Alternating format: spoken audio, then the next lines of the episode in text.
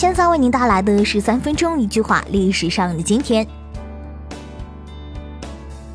一七七七年的今天，乔治华盛顿的北美大陆军出其不意地向普林斯顿的查尔斯沃马德带领的英国和黑森军队进攻获胜。普林斯顿战役是美国独立战争中的一场战役。八四三年的今天，魏源编自《海国图志》五十卷出版。《海国图志》是我国清末系统介绍世界各国的历史和地理的名著。作者宣称是书为以夷款夷而作，为师夷长技以制夷而作，对于当时的中国社会产生了很大影响。一八五一年的今天，法国物理学家傅科设计了一个大摆，证实了地球的自转。傅科所用摆的长度为六十七米，摆锤是质量为二十八公斤的铁球，摆在重力和悬挂线的张力作用下，在其铅锤位置附近做振动。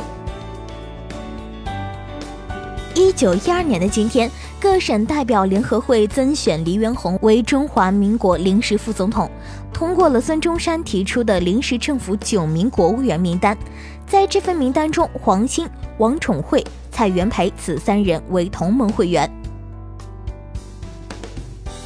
一九二七年的今天，由于英帝国主义者故意寻衅滋事，武汉国民政府外交部向英国驻汉口领事馆提出抗议，限令英国在二十四小时内撤走水兵，由中国政府派军队进驻英租界。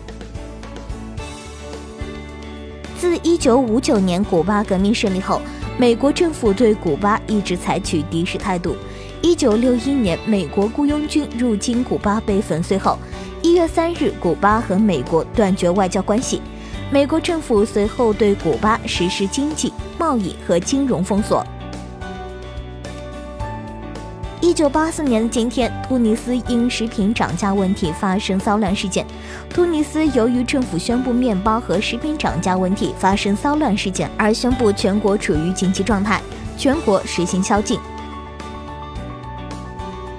一九八九年的今天，长江葛洲坝水利枢纽工程宣告建成，这是我国最大的水利工程。这项伟大的水利工程历经整整十八个春秋。葛洲坝一号船阀高度达二十层楼，是当时世界同类机组中最大的。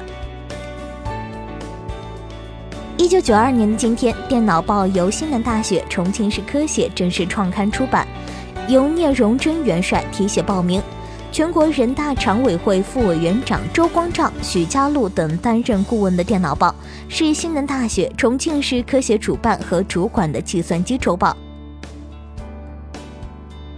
二零零四年的今天，美国宇航局的双胞胎火星车在火星南半球的古谢夫陨石坑成功着陆，其中一辆叫勇气号。勇气号通过缓冲气囊的方式登陆火星表面，气囊为巨大的球形缓冲装置，可以在火星表面微重力环境中弹跳数次后停下。